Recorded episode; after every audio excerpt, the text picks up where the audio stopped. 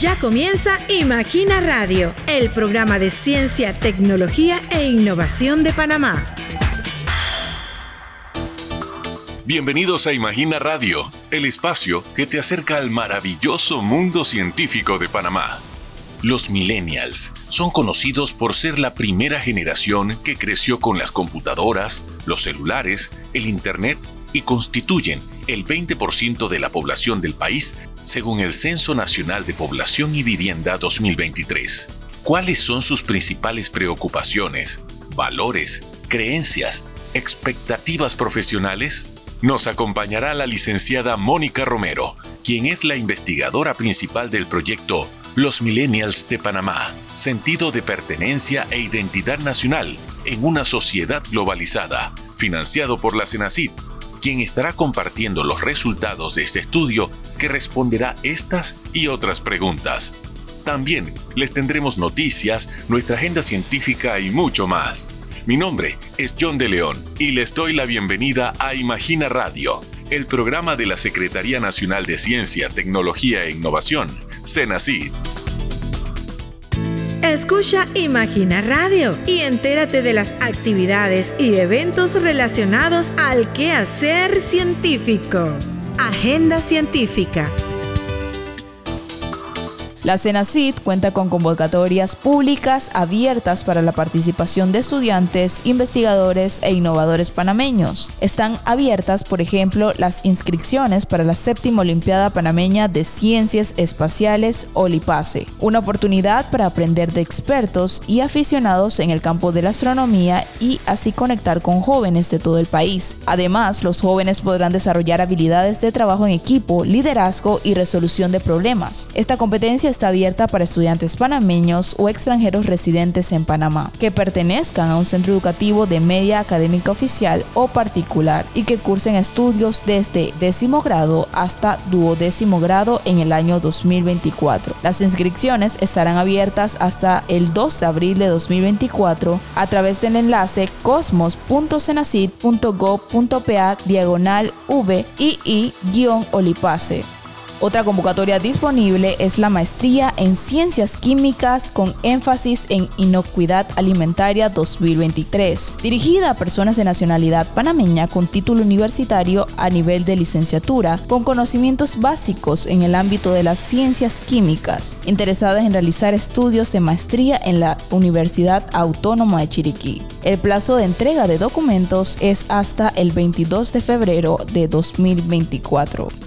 Y en el renglón de la innovación panameña, la CENACID y la Cámara de Comercio, Industrias y Agricultura de Panamá mantienen abiertas las postulaciones para la décima séptima versión del Premio Nacional a la Innovación Empresarial 2023, dirigida a personas establecidas en Panamá que han creado productos o servicios innovadores. Para las empresas interesadas en presentar sus propuestas innovadoras, tienen hasta el 22 de enero de 2024. Los requisitos del concurso están disponibles en www panacámara.com y www.cenacid.gov.pa diagonal premio. Recuerde seguir nuestras redes sociales para enterarse de los anuncios de estas y futuras convocatorias y si quiere conocer los detalles y requisitos para participar en nuestras convocatorias, solo debe ingresar a www.cenacid.gov.pa, menú de convocatorias, opción becas internacionales, fondos para innovación y emprendimiento o en fondos para investigación científica. Es todo en la agenda científica. Estuvo con ustedes Gabriel Herrera.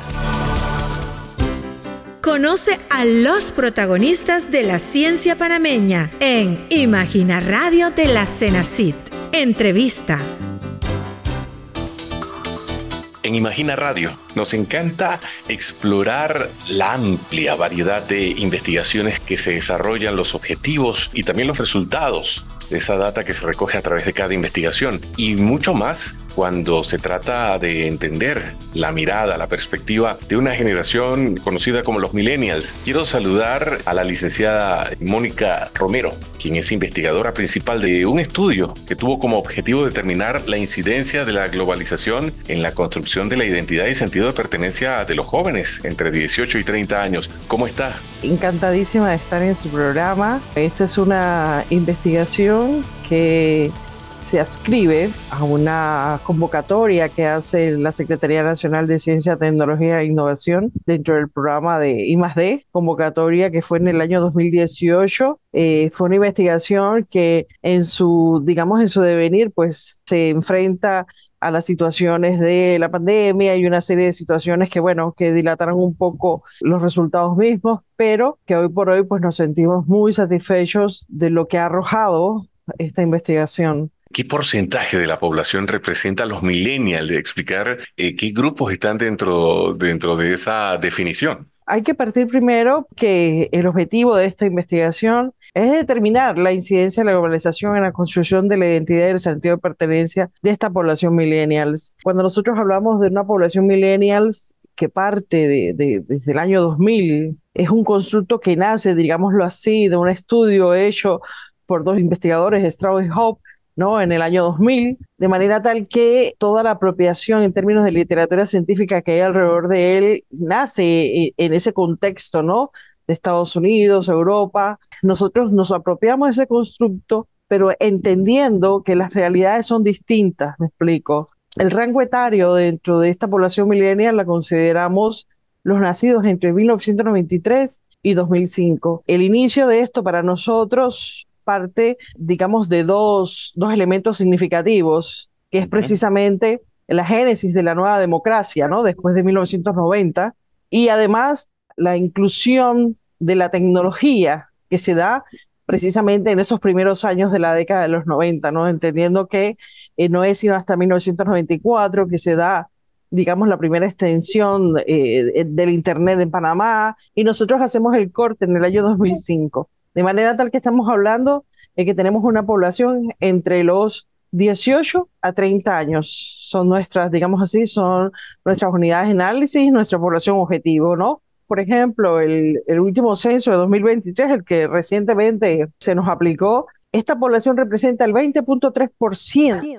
O sea que estamos hablando de una población, hombre, importante dentro del país. Y una población además que eh, por el rango etario en el que se encuentra soporta, ¿no? Todo lo que es la estructura económica del país en términos de mercado laboral. Le quiero preguntar sobre la metodología, porque también Resulta muy interesante saber cómo se ejecuta esa investigación. Fíjate, esta fue una metodología muy, muy interesante. Primero, nosotros tuvimos que determinar a nivel de país, digamos, cuáles eran los nichos o cuáles eran los grupos donde estaban concentrados esta población. Para ello fuimos discriminando con una serie de variables, claro, variables soportadas sobre el basamento teórico, variables como la tecnología, variables como el sexo, como la edad, me explico, fueron definiendo, digámoslo así, a través de un análisis clúster que nosotros hicimos, clúster jerárquico que nosotros hicimos, apoyándonos en la encuesta de propósitos múltiples del año 2019, nosotros logramos evidenciar, por ejemplo, nueve distritos,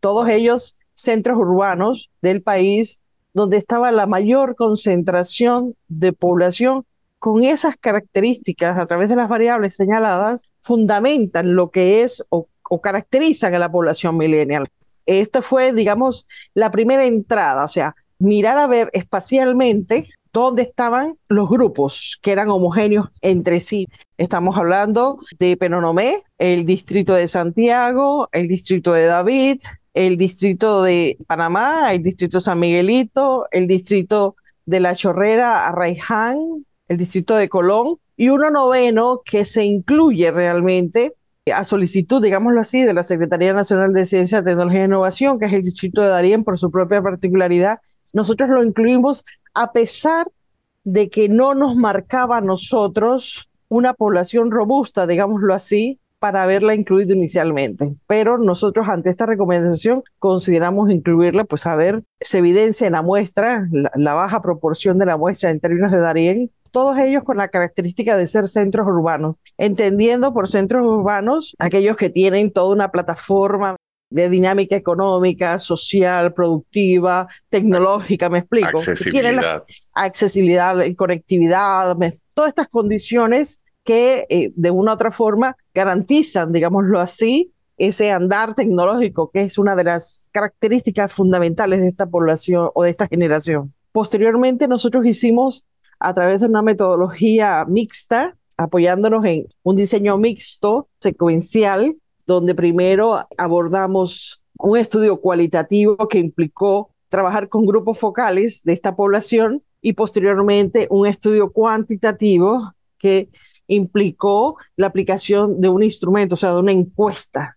Aquí es importante resaltar que este estudio cualitativo abre y permite conocer o reconocer a esta población y ese reconocimiento coadyuva a la construcción de lo que fue el instrumento cuantitativo, que es sobre lo que verdaderamente se soporta la investigación, ¿no? Nosotros trabajamos con tres grupos focales de hombres millennials, o sea, hombres de 18 a 30 años. Trabajamos con un segundo grupo de mujeres millennials de 18 a 30 años y trabajamos con un grupo que denominamos no millennials, que incluían otras generaciones. Esto solo fue como para contrastar. El estudio en sí mismo no es un estudio comparativo intergeneracional. Ese fue nuestro, nuestro contraste. Correcto. Sobre lo que nos evidenciamos en términos del análisis cualitativo fue sobre los dos primeros grupos focales, que fue el de hombres y mujeres millennials. Ya usted nos dio un dato interesante sobre los distritos. ¿Qué otros datos relevantes, porque tenemos mucha curiosidad, arroja los resultados del estudio? Sobre ellos salieron cosas muy, muy interesantes que definitivamente dieron luces adentrarnos en un instrumento que fuera un instrumento ad hoc, o sea, un instrumento adecuado para este estudio. No fue que cada pregunta sale de la manga, sino que sale precisamente de esas ajuntaciones previas que hacemos en el análisis cualitativo, ¿no? Y después estos dos, pues se hace una vinculación analítica, ¿no? Que deriva pues en conclusiones y resultados. Nosotros trabajamos, digamos, esta data cualitativa a través de un programa que fue el Atlas T, programa que logramos a través de los fondos conseguir con una licencia perpetua, eso hay que decirlo porque, hombre, esos son parte de los grandes logros de la consecución de fondos para la investigación, ¿no? Fondos que sabes que muchas veces son exiguos, ¿no? Entonces, estos resultados arrojan lo que nosotros denominamos, bueno, hay una serie de, digamos, de identificadores, de citas que sacan, pero bueno, no voy a hacer detalle, me voy a centrar en lo que es la nube de palabras, es como un conglomerado de las palabras que son emanadas de ellos mismos, de los jóvenes ocultados, ¿no? Digamos que se repiten mayormente. La palabra que se destaca en tecnología. Aquí ya de partida estamos corroborando lo que la teoría nos dice. Claro, el punto de encuentro es lo tecnológico. Y estamos corroborando además que los, los lugares a los que nosotros nos adentramos al estudio y que la población responde realmente a esa dinámica de centros urbanos, ¿no? Son altamente tecnológicos, la palabra computadora, la palabra redes, la palabra YouTube, la palabra celular está ahí, inmersa en una repitencia importante. Digamos que ese es el primer hallazgo. Un 91.2% señala que se conecta diariamente a Internet y un 89.6% señala que usa de manera diaria la mensajería instantánea. Y esa mensajería instantánea es precisamente el WhatsApp, donde su frecuencia diaria reporta un 89.1%. El Instagram, por ejemplo, reporta un 71.1% de consumo diario. También se convierte en una mensajería instantánea, sino que además se convierte en una plataforma o una vitrina al mundo. Ahí subes fotos, ahí subes la dinámica de vida, ¿no? Cuando le preguntamos, por ejemplo, a los jóvenes en cuántas horas al día usaban Internet, un tercio, o sea, un 33.9% señaló 11 horas y más muy buena parte del día. Y si nosotros comenzamos a hacer la sumatoria tomando, por ejemplo, que ya hablar de 5 a 7 horas es bastante, si hacemos esa sumatoria estamos hablando de 30, 40, 50, 60, o sea, estamos hablando que casi un 70% usa Internet de 5 horas y más. Las finalidades para conectarse a Internet son múltiples en estos jóvenes, ¿no? Un 33%, o sea, un tercio de ellos señala que para entretenimiento, otros señalan, un 18% señaló que para trabajo, un 18% para estudio, un 15% para una comunicación. Llama la atención, por ejemplo, el tema de las compraventas, apenas destaca un 3%, o sea que pareciera que el tema de las compraventas no está muy relacionado eh, lo tecnológico, pero puede ser también que haya una cuestión de tema económico. Eh, licenciada, y, y, sobre aspectos, por ejemplo, como por ejemplo la salida del hogar, el cuidado del ambiente, qué percepción tienen, cuáles son las principales preocupaciones de ellos. Te quiero hablar un poco sobre con quiénes están viviendo actualmente nuestros jóvenes. Tenemos una población que estudia, un 45.9% de los jóvenes están estudiando, un 64.8% trabajan y un 12.5% ni estudian ni trabajan. Sin embargo, esta población cohabita actualmente con el padre o la madre o ambos pueden que estén eh, trabajando, pero todavía se mantienen dentro del hogar. Eh, es una población que casi el 70% se mantiene soltera, pero dentro de esos solteros hay un 20.5% que tienen hijos. Profesora, y sobre el tema de los estudios. Un 52.3% señaló tener la media cubierta, o sea, haberse graduado de bachillerato, y un 29.4% señala tener superior universitario, o sea, a nivel de licenciatura. Ya los estudios de posgrado, lo que es especialización, maestría y ninguno reportó tener doctorado y apenas 1.3% tiene maestría. Ahora, el rango etario también de pronto limita, ¿no? Todavía es una población joven, ¿no? Que se puede pensar que eh, puede acceder a estos, a estos estudios de posgrados posteriormente, ¿no? No, apenas un 9.1% señala solo tener premedia. En el tema del trabajo, eh, llama la atención porque de los que trabajan, de los que señalaron trabajar, que es un 63%, como te señalaba, 57.8%, o sea, casi 60% de ellos señaló estar en el ámbito privado. Un 11.2% trabaja en el gobierno y un 26.1% trabaja por cuenta propia o independiente. Y sobre todo llama la atención cuando esto lo cruzas con el ingreso mensual que reportaron recibir por su trabajo. El 55.8% señaló ganar igual o menos a 600 balboas. Y un 32%, o sea, un tercio de ellos, eh, básicamente señaló estar entre 601 a 1000 balboas. Pero estamos hablando de que un 55% está ganando 600 y menos. Y cuando eso lo entrecruzas con que un 26.1% esté por cuenta propia, te das cuenta que hay, una precarización laboral. Me explico, estamos hablando de jóvenes que en términos de mercado laboral acceden en condiciones de precarización con salarios bajos, y en condiciones pues de, inestabilidad, porque ser por cuenta propia conlleva sus propios riesgos, ¿no? No hay cotización en la seguridad social, hay una serie de cosas que, que limitan grandemente, ¿no? En términos de participación en organizaciones, creeríamos que, que por ser jóvenes estarían pues activos. Sin embargo, un 40% señaló no participar en ninguna organización y el 31.2% señaló que participa en organizaciones deportivas. Todos los demás son puntajes bajos, 7.8% para las actividades religiosas, 6.9% las juveniles, 6.4% las culturales, pero vemos una tendencia a la baja participación. Existe la, la, percepción de que les interesa muchísimo el entorno temas de sostenibilidad. Le quiero preguntar, ¿es percepción o si es un hecho comprobado con datos? No, es un hecho comprobado. De, nosotros hicimos una pregunta que tenía que ver con los temas de mayor preocupación que motivarían la participación, me explico, social. Los rangos mayores obviamente fueron por las necesidades primarias o básicas que tienen que ver con la reproducción de la vida misma. El 20.3% señaló que uno de los temas de mayor preocupación para ellos es el desempleo. ¿No? Y el 18% señaló que el costo de vida. Después de eso, un 13.8% señaló que todo lo relacionado con la protección al ambiente, cambio climático, o sea, todo lo relacionado al ambiente. Y esto nosotros lo vamos a ver ahora, eh, que nos adentremos a los temas de identidad, eso está mucho más reforzado. O sea, tenemos una población que está preocupada por los problemas ambientales y eso tiene que ver un poco con las expectativas de futuro que se tienen que tienen ellos como jóvenes, como jóvenes millennials, ¿no? Se podría decir que incluso más marcado que las otras generaciones. Pues yo diría que las que le precedieron, por supuesto. Creo que esta es una generación donde se da un parteaguas a esa visión de propender al cuidado del ambiente, ¿no? Usted mencionaba también algo sobre temas de género y eso también es un tema fundamental para ellos dentro de su opinión, su percepción, su criterio. Nosotros en el instrumento trabajamos tanto la identidad como valor general, como el sentido de pertenencia, la identidad como sentido de pertenencia. En este caso, vimos la identidad nacional desde la tolerancia, desde la solidaridad y cohesión social, y la vimos también sobre el respeto a la naturaleza.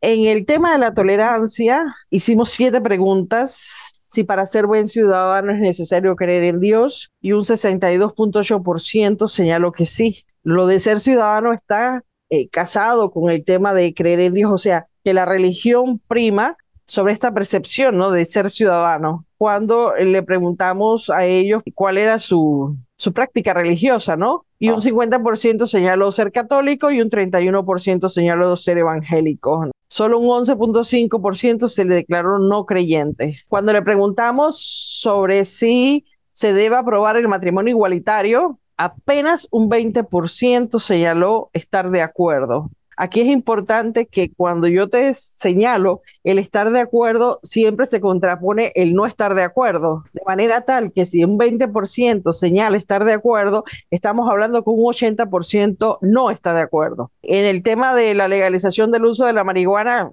en términos medicinales, apenas hubo una aprobación del 18.7%. Sin embargo, cuando preguntamos sobre si hombres y mujeres tienen el mismo derecho a trabajar fuera de casa, que era lo que me decías tú, que en términos de género, ¿cómo va la cosa? Un 95% señaló estar de acuerdo. Ahora, podríamos nosotros, que este son, eh, es parte de las fronteras que hay siempre en la investigación, ¿no? que la mente vuela frente a los hallazgos, ¿no? Y podríamos pensar que es precisamente la situación económica dentro del mercado laboral y demás que hace que esto que antes en las generaciones que les precedieron a ellos eh, no se daba, hoy por hoy haya la necesidad de estas aperturas. Me gustaría aprovechar en este momento para preguntarle cuáles son los planes con tanta información. Primero, saber dónde estaría disponible. Segundo, tenemos entendido que hay un plan del Instituto de Estudios Nacionales de publicar un libro con los resultados del proyecto y además mencionarles que cuán importante es que para este tipo de investigaciones se pueda aplicar para esas convocatorias y el respaldo que brinda la Secretaría Nacional de Ciencia y Tecnología para desarrollar estas investigaciones. Efectivamente, nosotros vamos a hacer una publicación, es parte de, digamos,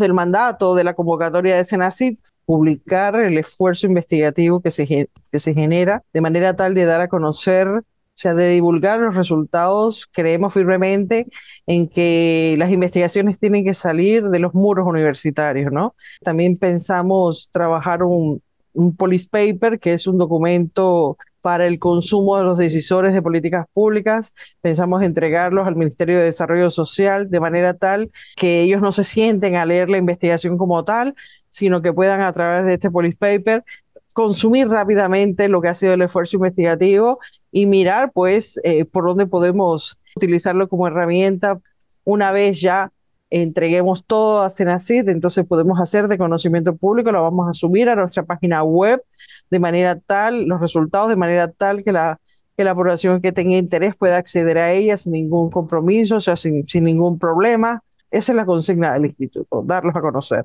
cuán importante y determinante es para estudios e investigaciones de este tipo, de cualquier investigación, el apoyo económico, porque en este caso también, además del esfuerzo de la Universidad de Panamá y del Instituto de Estudios Nacionales, IDEM, hay un respaldo por parte de Senacit invitar también a que más profesionales e investigadores apliquen cuando se abren estas convocatorias. Cuando se tiene un presupuesto tan exiguo en investigación, apenas 0.02% del Producto Interno Bruto se va a investigación, es casi necesario, casi necesario contar con espacios que puedan apoyar económicamente la investigación. En este caso, Senacid se erige como eso, como un espacio que no solo dota de ese recurso económico necesario, como Instituto de Estudios Nacionales exhortamos que definitivamente eh, ahí está, Senacid está, abre sus convocatorias, tiene diversos programas dentro de su, de su cartera que se puede acceder fácilmente nosotros como instituto a lo largo de los tiempos hemos, hemos tenido vinculación con Senacid, no solo como instituto, sino también investigadores de nosotros forman parte del Sistema Nacional de Investigación de Senacid. Nosotros tuvimos no hace mucho la experiencia también con aportes de Senacid, lograr consolidar la agenda de investigación del Instituto de Estudios Nacionales, que también fue apoyada en el marco de un proyecto denominado Centro de Pensamiento, que no solo es generar investigación, sino también formar investigadores. Licenciada Mónica, apreciamos mucho este recorrido tan extensa data, pero muy, pero muy interesante y valiosa sobre la investigación, los millennials en Panamá, sentido de pertenencia e identidad nacional en una sociedad globalizada. Estaremos atentos a las próximas investigaciones y un gusto que pueda compartir todos esos detalles con la audiencia de Imagina Radio. Bueno, mi querido John de León, a ti pues muy agradecida, no solo en mi nombre, sino también en nombre del director del instituto, el profesor Aristides Gómez. Bueno, un abrazo a usted y a todo el equipo. Un abrazo, saludos. La licenciada Mónica Romero es profesora e investigadora del el IDEN, del Instituto de Estudios Nacionales, y nos contaba los resultados obtenidos de esta investigación, los millennials de Panamá, sentido de pertenencia e identidad nacional en una sociedad globalizada. Visita el sitio de web www.cenacid.go.pa y descubre las convocatorias para becas y proyectos de investigación e innovación que tenemos disponibles para impulsar el desarrollo de Panamá. Dato de la semana. ¿Sabías que hay ciertas palabras o frases que los perros aman y que hacen que se emocionen, ladren y corran por todos los rincones de la casa? La efusiva reacción ganina al escuchar ciertas expresiones puede atribuirse a su capacidad para asociarlas con experiencias emocionantes o gratificantes. OneBuy, un sitio de ventas en línea, realizó un estudio para averiguar cuáles son esas frases o palabras que los perros aman escuchar, consultando a 4.389 dueños de mascotas en Reino Unido por las palabras a las que más reaccionan sus mascotas y trabajando con 60 perros de distintas razas y tamaños, monitoreando así su frecuencia cardíaca después de pronunciar las palabras clave que salieron de la encuesta. Fue así como identificaron 11 palabras o frases que elevan el ritmo cardíaco de los perros. Las más frecuentes fueron salir de paseo, cena, comida o comer y premio o premios, seguidas de ve por él, búscalo, juguete, buen chico o chica, ¿qué es eso? Encuéntralo, galleta y el nombre del perro. Estuvo con ustedes Gabriela Herrera. Nos quedamos con este interesante dato de la semana. Antes de despedirnos, queremos como siempre recordarles que podemos seguir en contacto y usted puede estar al tanto de las redes sociales de Senacid para conocer los detalles de convocatorias para becas, para fondos de ciencia, e innovación, entre otras informaciones que frecuentemente estamos compartiendo. Nos puede buscar en la red social X como arroba Senacid, al igual que en Instagram, arroba Senacid, Senacid Panamá en Facebook y en YouTube nos encuentra como Imagina TV. Les invitamos a sintonizarnos el próximo jueves con más de Imagina Radio. Les acompañó John de León. Gracias por haber sintonizado un nuevo episodio de Imagina Radio. Hasta la próxima.